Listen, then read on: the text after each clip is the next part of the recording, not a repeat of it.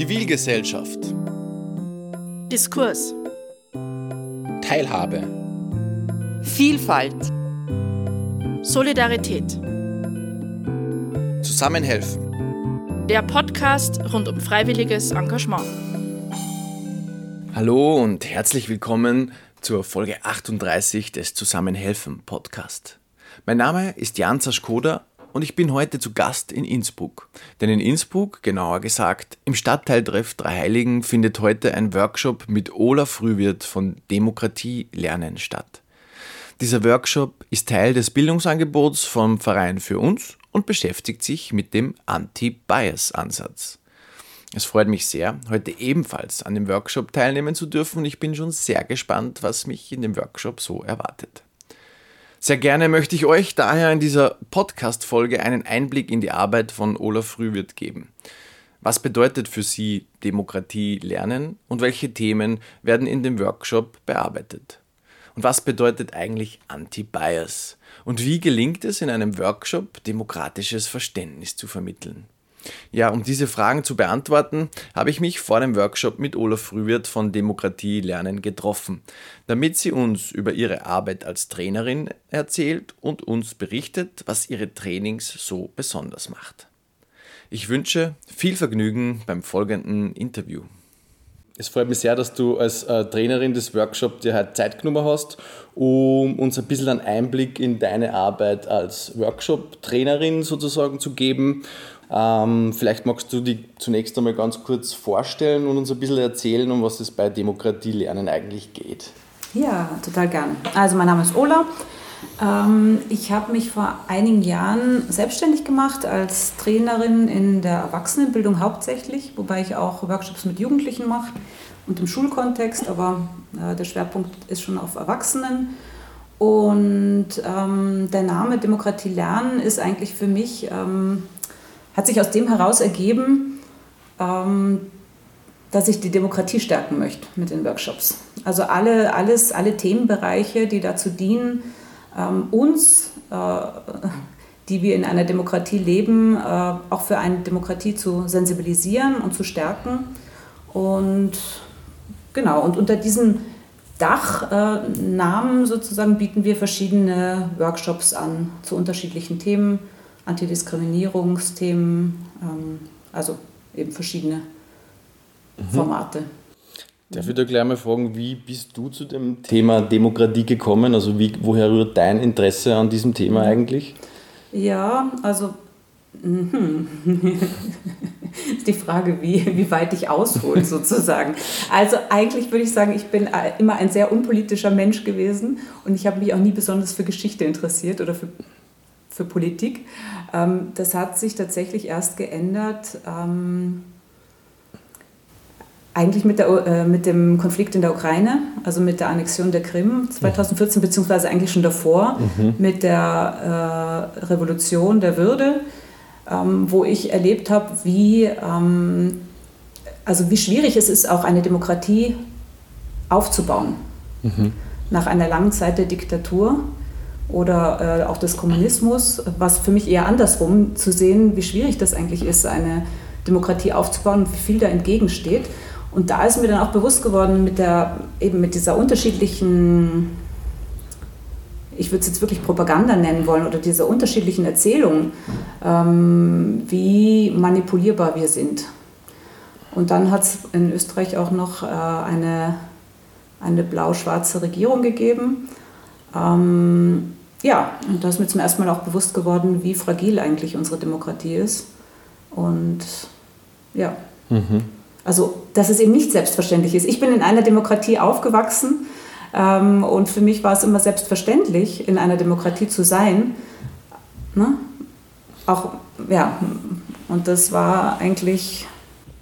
Also ja. Das war so der ausschlaggebende. Das war der Auslöser ein bisschen. Der Auslöser für dich. Dass ich mich mhm. dafür mehr interessiert habe. Okay. Und dann habe ich. Ähm, 2016 habe ich eine Methode kennengelernt. Also ich, ich war damals in der ähm, Arbeit mit Jugendlichen tätig, in einem Bildung, also arbeitsmarktpolitischen Projekt mhm.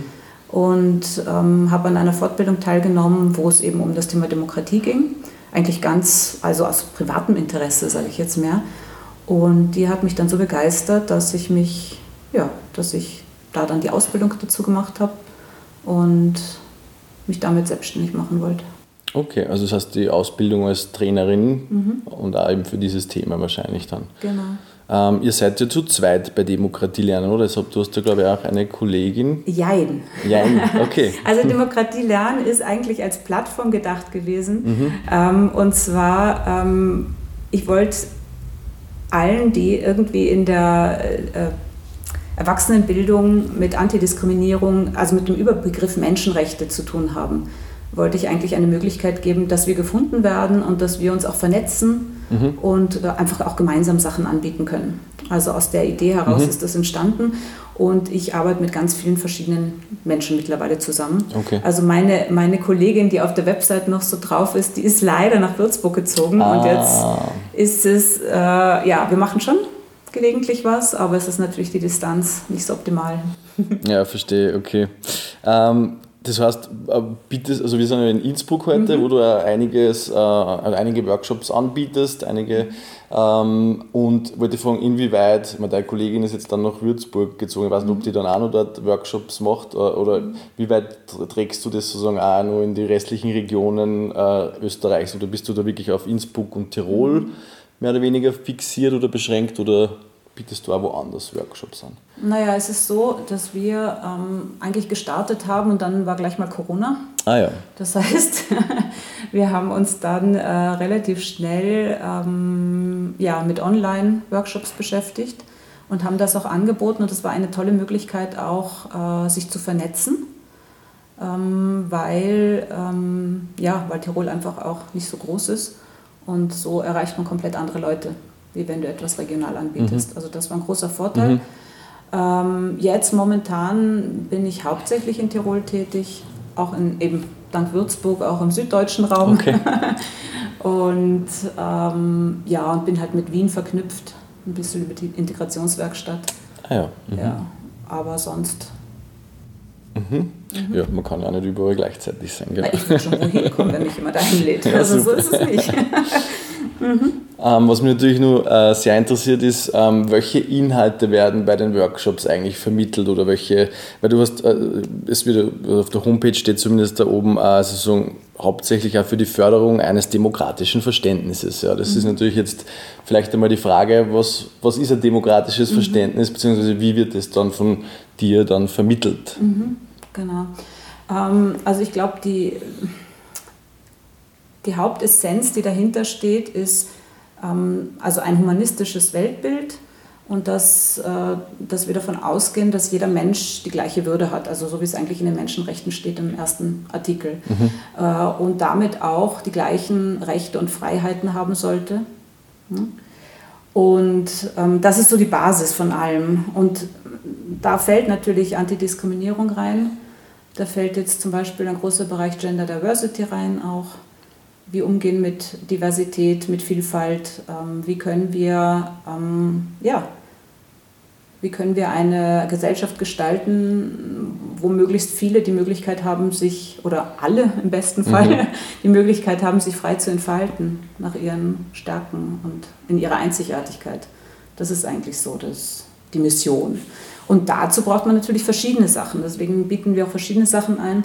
Also zum Beispiel äh, das Argumentationstraining gegen Stammtischparolen, das eigentlich ähm, aus den, also noch aus dem letzten Jahrhundert stammt, aus so. den 80er Jahren, ähm, wo einfach trainiert wird, äh, wie kann ich denn auf, äh, auf ausländerfeindliche, sexistische, was auch immer für Parolen, wie kann ich da reagieren? Und ähm, ja, dass einfach die Teilnehmenden empowert dazu, auch ähm, sich zu wehren oder eben nicht nichts zu sagen, weil das ja meistens dann als Zustimmung missverstanden wird, sondern eben ähm, ja, Zivilcourage zu zeigen und sich zu äußern. Mhm. Das heißt, es geht ja sehr viel um äh, die Anwendung im alltäglichen Leben wahrscheinlich auch. Immer, genau. Immer. Mhm. Also ich habe, ich, äh, ich mache überhaupt keine Workshops, wo es nur, ähm, also die nur Vorträge sind, mhm. sondern es ist immer sehr interaktiv, weil meine Erfahrung ist, dass man, wenn man etwas erlebt, ähm, das ganz anders äh, lernt oder ganz andere Erfahrungen macht. Also man braucht Erfahrung, selbstgemachte Erfahrung, um dann zu reflektieren Mhm. So. Weil alles, was ich nur höre oder lese, das kann ich schon äh, verstehen mhm. im Kopf, aber ich kann es dann noch nicht anwenden mhm. eigentlich. Also ich brauche immer Erfahrung zum Lernen. Das mhm. ist eigentlich mein Ansatz. Ja, super. Ich bin schon sehr gespannt. ähm, ja, und wer nimmt dann diese Workshops in Anspruch? Wer ist dann die Zielgruppe dieser, mhm. dieser Workshops? Ja, das ist ähm, unterschiedlich. Also ähm, ich arbeite viel mit, ähm, also so zum Beispiel mit äh, Community, die haben mich äh, engagiert für, ein, für zwei Workshops eigentlich letztes Jahr, mhm. ähm, für ihre freiwilligen Mitarbeiter oder auch überhaupt für Freiwillige. Ähm, dann versuche ich immer auch selber ähm, Projekte aufzustellen äh, politische Bildung ist ein bisschen schwierig in Österreich, mhm, mhm. weil es gibt eigentlich nur die Gesellschaft für politische Bildung mhm. Und die hat halt ein fixes Budget und daraus äh, verteilt sie dann Förderung und ähm, ja, das ist eigentlich schon ein bisschen ein Skandal, weil wenn sich jetzt schon jemand, also eine Privatperson, die Zeit nimmt, sich damit zu beschäftigen, wenn die dann auch noch zahlen soll dafür, dann ist ist es schwierig. Das ist schwierig, ja. Also deswegen, ja, ich bin immer noch beim Schauen, wo ich andocken kann, an welchen Stellen. Also ich mache jetzt zum Beispiel äh, Sensibilisierungsworkshops auch zum Thema Sexismus. Da werde ich dann auch von Unis oder so angefragt. Ähm, mhm. Aber eben, es ist sehr, also sehr bunt, sehr unterschiedlich. Okay. Mhm. Und welche Workshop bietest du an? Du hast schon kurz einmal gesagt, mhm. eben Argumentationstraining ist mhm. einer dieser Workshops. Heute hören wir eben zum Thema Anti-Bias was. Mhm. Ähm, vielleicht magst du kurz erzählen oder eben mhm. Äh, welche Bandbreite an Workshops du mhm. anbietest. Ja, also vielleicht gleich noch zum Thema Anti-Bias, weil wir das heute ja. sehen werden. Ich meine, das ist wirklich nur ein Kurzworkshop. Also das, das, nächste Problem ist, für Awareness brauchst du eigentlich viel Zeit. Ja. Also das heißt, zwei Tage sind da eigentlich das untere Limit. Und äh, ja, die meisten Leute haben nicht die Zeit oder nicht die Ressourcen. Äh, das heißt, also vier Stunden ist so eigentlich fast das Minimum. Heute machen wir überhaupt nur drei Stunden. Mhm. ähm, da muss man schauen, was man reinpacken kann. Das ist nicht so einfach, finde ich. Okay. Man braucht einfach Zeit.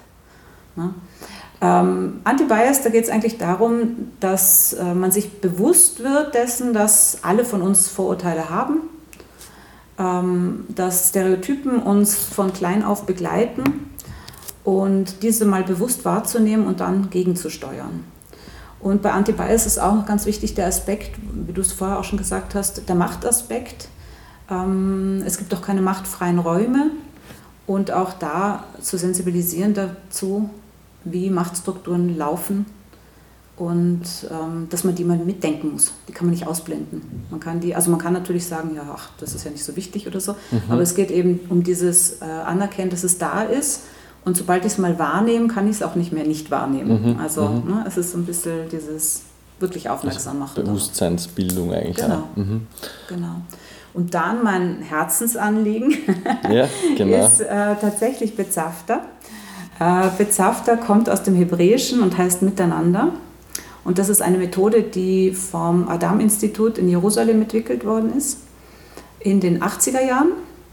Ähm, einfach aus dem Bedürfnis, also es ist ein, von einer NGO, von einer Bildungs-NGO entwickelt worden, ähm, einfach weil das Bedürfnis da war, unterschiedliche Nationalitäten, unterschiedliche Religionen ähm, und unterschiedliche Bevölkerungsgruppen einfach, wie können wir miteinander gut umgehen, mhm. wie können wir äh, also gemeinsam eine Zukunft gestalten und demokratisch. Ja. Und das ist ein, ein, eine Methode oder ein, ein mhm. Ansatz oder wie, wie kann man mhm. sich das vorstellen? Genau. Das ist eine Methode, ähm, die ähm, auch sehr erlebnisorientiert ist. Also das heißt, es gibt verschiedene Übungen zu allen möglichen Themen der Demokratie, also zum Beispiel zur Meinungsfreiheit, mhm. ähm, zum ja, also alle, alle möglichen Themen, die mit der Demokratie zu tun haben. Und ähm, darin wird die Gruppe meistens vor Herausforderungen gestellt, die nicht so einfach zu bewältigen sind, wo es halt viel Absprache braucht, viel äh, miteinander reden. Äh, und am Ende von dieser Übung oder Aufgabe sozusagen ähm, meistens ist das noch eine Zeitknappheit. Mhm. Also das heißt, äh, weil ausverhandeln ist mal leicht, wenn man unendlich viel Zeit hat. Wenn es ein bisschen knapper ist, dann ist es schwieriger. Ähm, und genau, danach wird reflektiert darüber, was ist denn da jetzt passiert. Äh, aber ist es dann auch so zu verstehen, dass bei diesem Bezafter mhm. auch unterschiedliche äh, Interessen mhm. oder unterschiedliche Gruppierungen dann teilnehmen an diesem Workshop und es wird eben dann diese Interessen oder, oder Ideen, Meinungen ausverhandelt? Kann man sich das da so ein bisschen so vorstellen? Ja, das wäre schön. Wenn das, so also das wäre die Idealvorstellung dann. Das wäre die Idealvorstellung mhm. wäre, dass man eine sehr diverse Gruppe hat, äh, weil man natürlich viel mehr voneinander lernen kann, umso diverser die Gruppe ist. Ja, weil, weil dann ganz unterschiedliche Bedürfnisse und, und auch, auch das, was eine Person für normal hält, ne, kommen dann ganz unterschiedlich zusammen. Mhm. Leider ist es meistens nicht unbedingt so, aber die Übungen selber ähm, sind konfliktreich genug, okay. dass man trotzdem ah, ja. eine Möglichkeit hat, darüber äh, zu reflektieren. Weil wir alle haben ja das, also zum Beispiel äh, den Eindruck, dass wir sehr tolerant sind.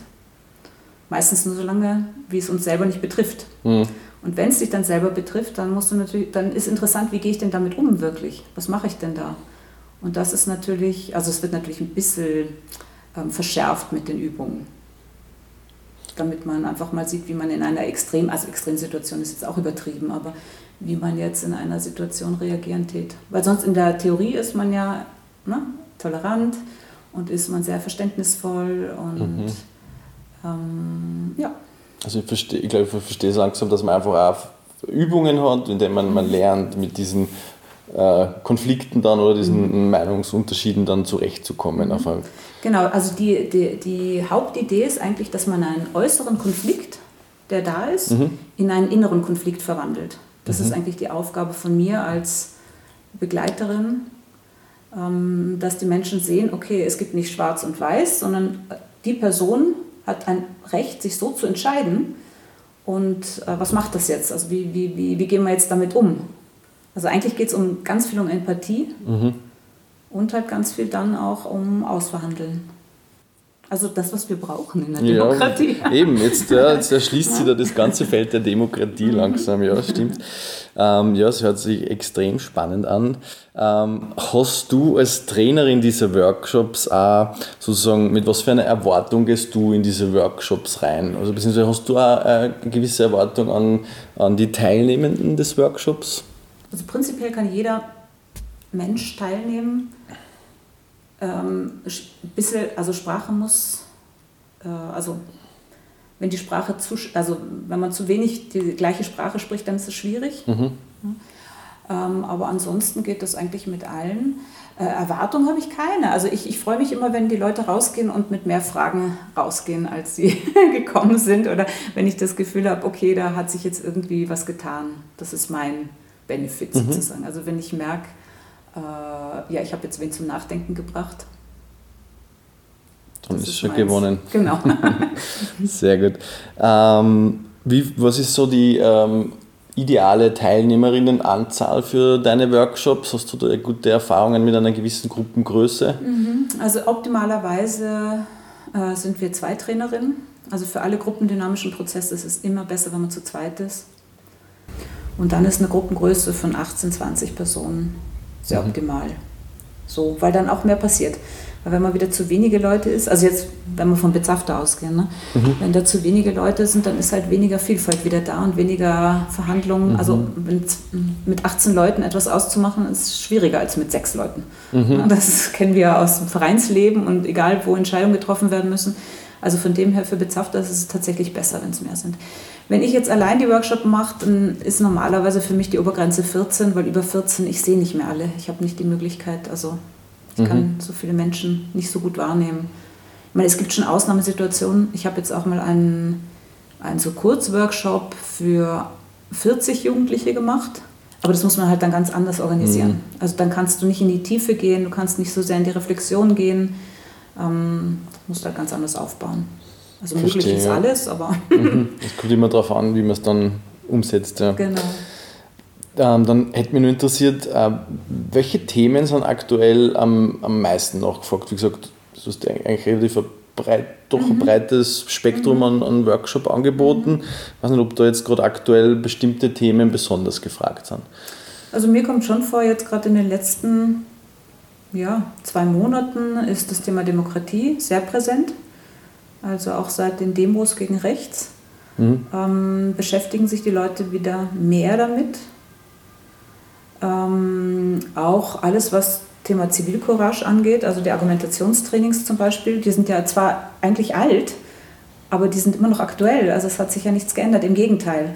Also das, was vor zehn Jahren noch äh, irgendwie verpönt gewesen wäre, auszusprechen, ist jetzt schon wieder ganz normal. Also wir merken irgendwie, dass äh, der Diskurs sich verschoben hat.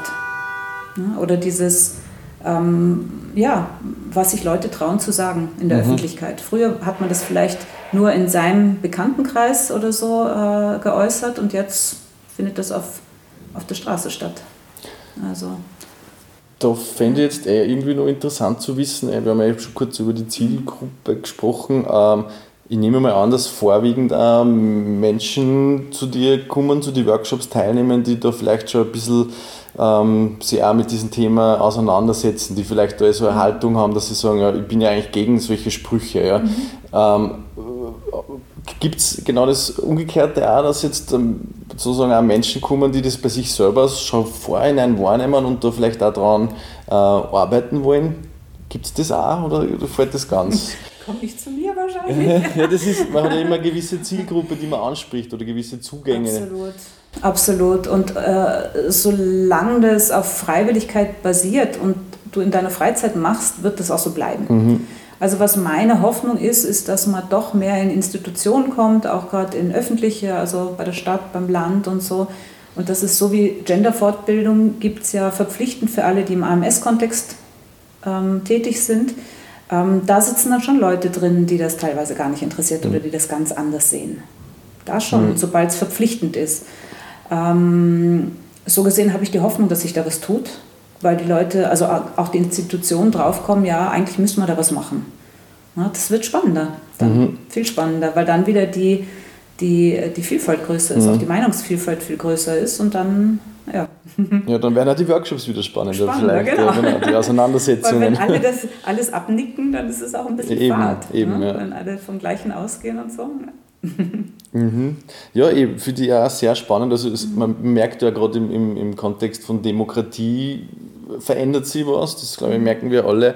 Ähm, und da würde mich eher jetzt auch trotzdem nur interessieren, ähm, weil bei dem Titel Demokratie lernen verweist mhm. ja das, das Verb des Lernens ja schon darauf, dass Demokratie eben was nicht Selbstverständliches ist mhm. und äh, dass dieses eben auch erlernt werden kann.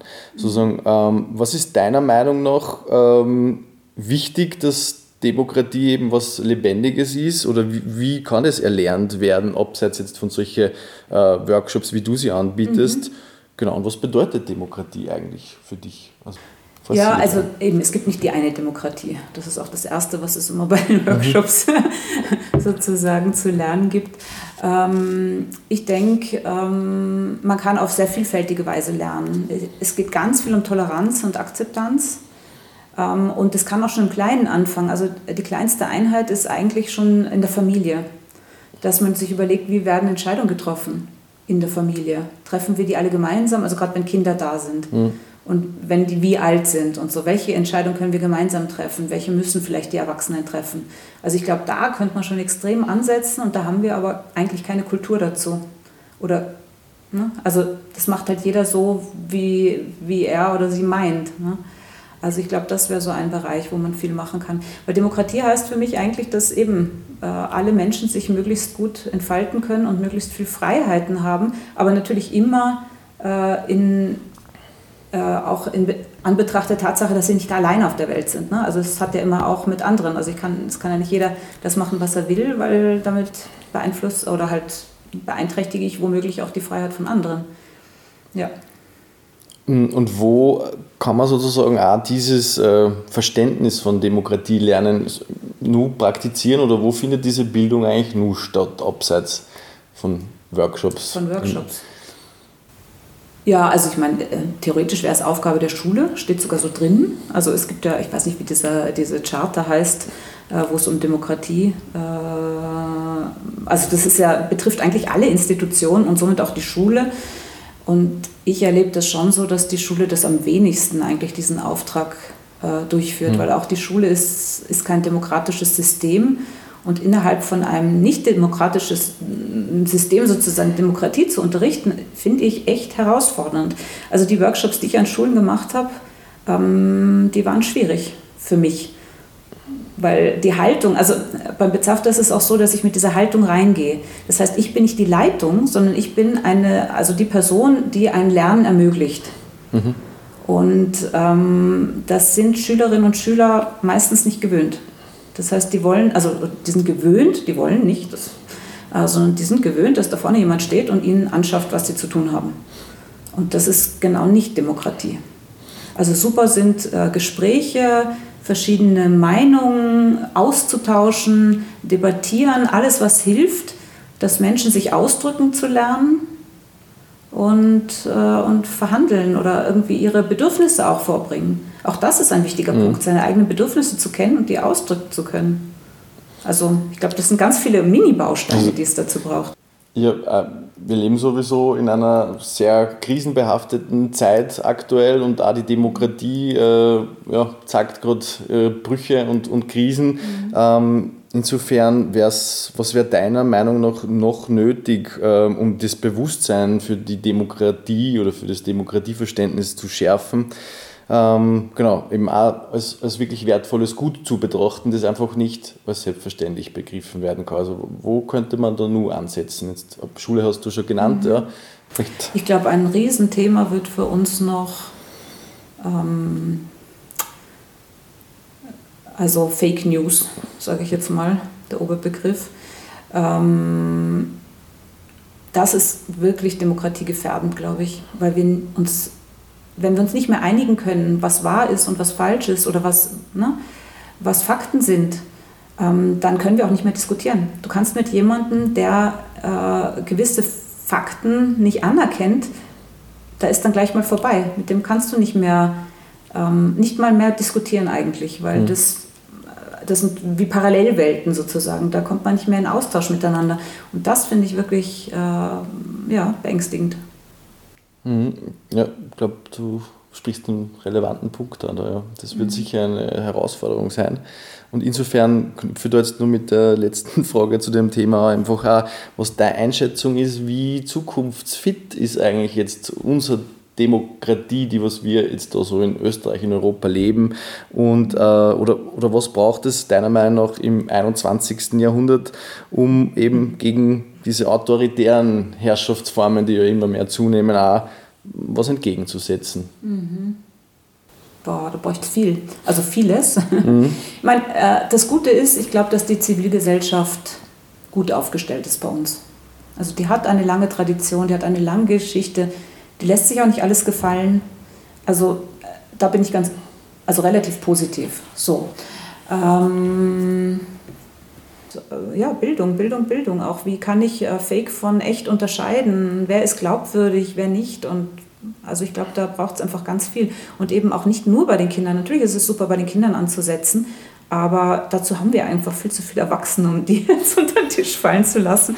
Also ich glaube, ähm, und was äh, eben den Umgang, also oder diese Medienkompetenz angeht mit Social Media, da sind oft die Jugendlichen viel fitter als mhm. die Älteren. Weil die Älteren haben oft noch das, diese Idee, ähm, ja, alles, was irgendwo geschrieben steht, muss ja stimmen. Und das ist bei den Jugendlichen ja nicht mehr so. Also die wissen das ganz genau, dass es da, dass jeder alles schreiben kann. Und also so gesehen würde ich die Erwachsenen jetzt nicht außen vor lassen. Mhm. Ja, das, das ist sicher richtig. Ja, ich, also ich, ich, wünsche auf jeden Fall sehr viel äh, neue Möglichkeiten auch in deinem äh, Tätigkeitsfeld, weil es mhm. ist sehr, sehr spannend, was du da jetzt schon erzählt hast. Und äh, die Zeit ist leider schon sehr fortgeschritten und wir haben jetzt gleich im Anschluss den Workshop Anti-Bias, auf den ich schon sehr gespannt bin, gerade jetzt nur ein bisschen mehr wie vorher noch. Ähm, insofern sage ich schon einmal vielen herzlichen Dank, dass du da nur für das Interview Zeit genommen hast. Und ja, genau, also insofern hm, sage ich danke und ein gutes Gelingen für den äh, Workshop, der jetzt ja, dann gleich startet. Danke, gell? danke und schön, dass du extra hergekommen bist nach Innsbruck. ja, gerne, ja, sehr gerne. Der Zusammenhelfen Podcast ist eine Produktion des Vereins für uns, Zentrum für Zivilgesellschaft.